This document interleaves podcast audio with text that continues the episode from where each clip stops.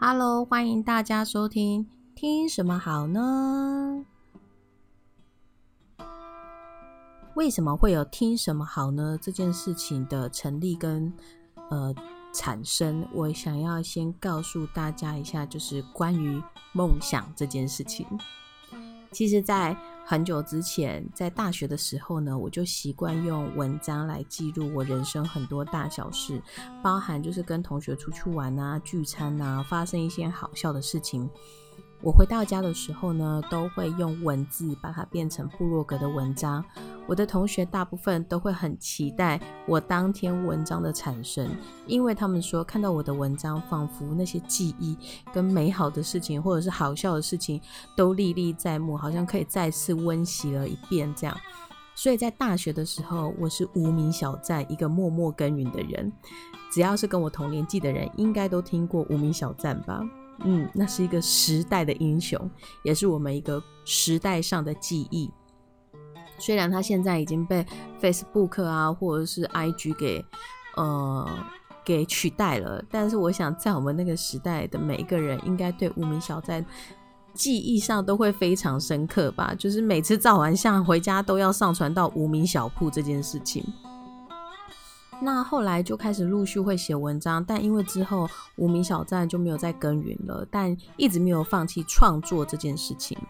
所以到后来呢，就开始会用画画啊，呃，记录一些生活中好笑的事情，或者是有感而发的事情。那在前一阵子还有做过直播，但为什么后来直播没有做了？好，这件事情我要先跟曾经支持我直播的朋友们说声对不起，因为当初我们教会的姐妹们还。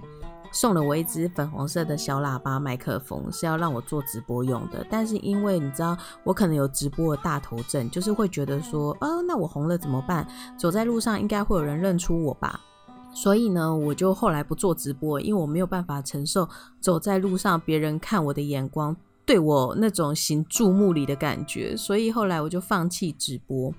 但是还是陆续有在做一些创作。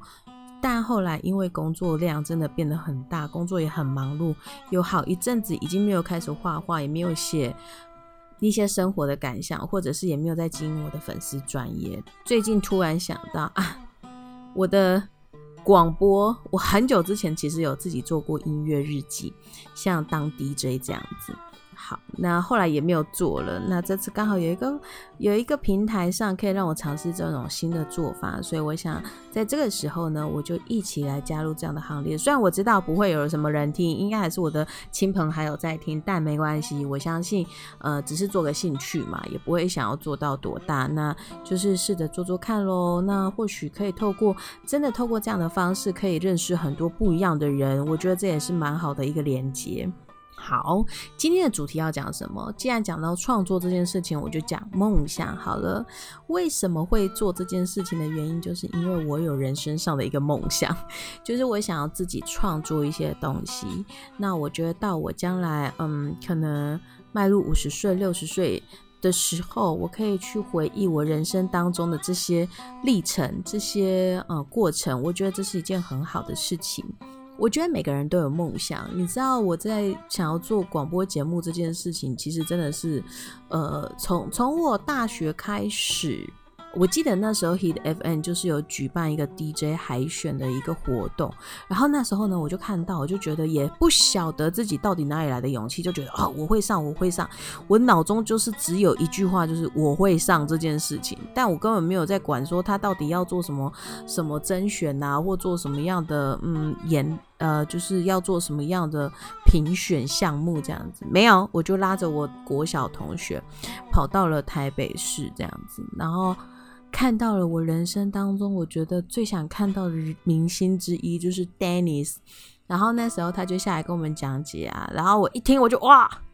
就是你知道井底之蛙，不晓得世界这么大。就是后来我到了现场才知道，原来他要接到一个稿子，你要念中文，你要念英文，然后不能吃螺丝，然后语调、语速、发音这些等都在他的评测里面这样子。我人生第一次进录音室，专业录音室也是在那个时候，然后站在那个录音间里面，戴上耳机，然后看着外面的人，我突然觉得哇，这就是我的梦。对，后来没有甄选上，但我跟 Dennis 合照，但其实我就是很小边边的一个人，这样，但这就是我人生梦想的一段插曲。好。我觉得其实人生本来就是要有梦想，人因梦想而伟大，这件事情一点错都没有。甚至我觉得能这样做的人真的非常的伟大。但是我觉得，嗯，现在的新兴世代，我觉得他们很幸福的在于是，他们生长的年代跟环境，还有整个氛社会氛围，其实是很自由的。他们不会给孩子贴上太多的标签。通常我们都是鼓励孩子想做什么就做什么，想要干嘛就干嘛，不一定要按照过往的逻辑或过往的嗯成见或思想这样子去做。但是我觉得，呃，如果你是六零底，然后七零初的这些人呢，这些出生的人呢，我觉得基本上我们身体里面或我们思想里面都有一个很冲突的立场，因为我们生长的年代刚好趋近于，就是父母可能也是很辛苦的过活，但是正要在经济开始就是变。好的时候，其实，在思想上，在整个社会氛围上，甚至是父母给我们的教育上，其实都是很相冲突的。包含父母对于我们的情感上，有时候也是非常冲突的。所以在我们的心理里面，其实我们也是有一种冲突的。呃，观念跟思想一直在我们心中拉扯，所以其实我们渴望自由，我们甚至可以做一些我们想要做的事情，但是我们还是得要背负那传统的那种模式跟责任还有义务在身上。好，所以我觉得我们这一代辛苦的不在于是，呃，比如说经济多糟啊，no，我觉得。最让我们辛苦的就是我们身上其实有传统跟呃自由或者是开放，呃，就是我们身上会有两种冲突的立场在互相拉扯。那我觉得我们这一代的，嗯，常常会说，呃，为了呃一些状况，或者是为了家庭啊，有时候我们得要放弃一些东西。对，那。其实我觉得我身旁开始有一些人开始进入到婚姻，开始进入到嗯有孩子的时候，其实那个重担更是可想而知的。就是有的时候我们必须得要顾全了很多地方，所以我们不得不舍弃我们心中的梦想。那为什么梦想之所以而伟大的原因是在于，我认为其实梦想就是我们自己身体的一部分，那是一部分的自我，那是一部分就是最真实的自己而渴望去达成的。但是如果当梦想被拉走、被拿走的时候，你会觉得很痛苦的原因，是因为你觉得有一部分的自己被舍弃了，你会觉得有一部分的自己好像。被割舍了，所以对你来说，你会觉得很难接受。但我在思考一件事情：到底现实生活跟梦想是相冲突的，还是他们可以同时进行的呢？其实，我觉得这个答案，我常常都说因人而异。但其实我后来思考之后，我觉得不，答案其实只有一个，其实是可以并行的。我甚至觉得你就是要有梦想，才能去克服你生活中很重大的压力，甚至可以帮助你去面对生活中很大的挑战，甚至是你觉得过不了的挑战。好，为什么呢？我觉得，嗯。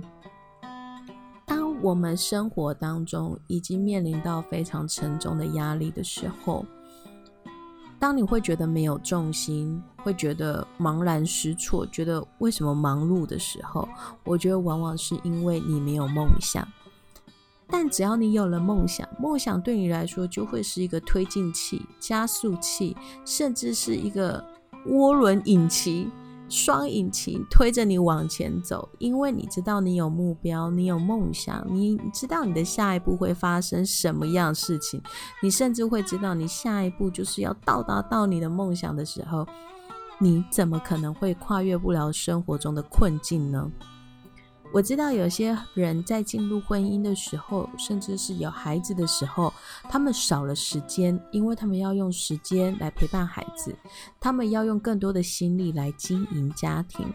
但是我要讲的是，人生其实不会因此而耽搁下来，你的时间一样往前走，但是你的梦想也不会因此而停止啊。我觉得其实重点在于是你愿不愿意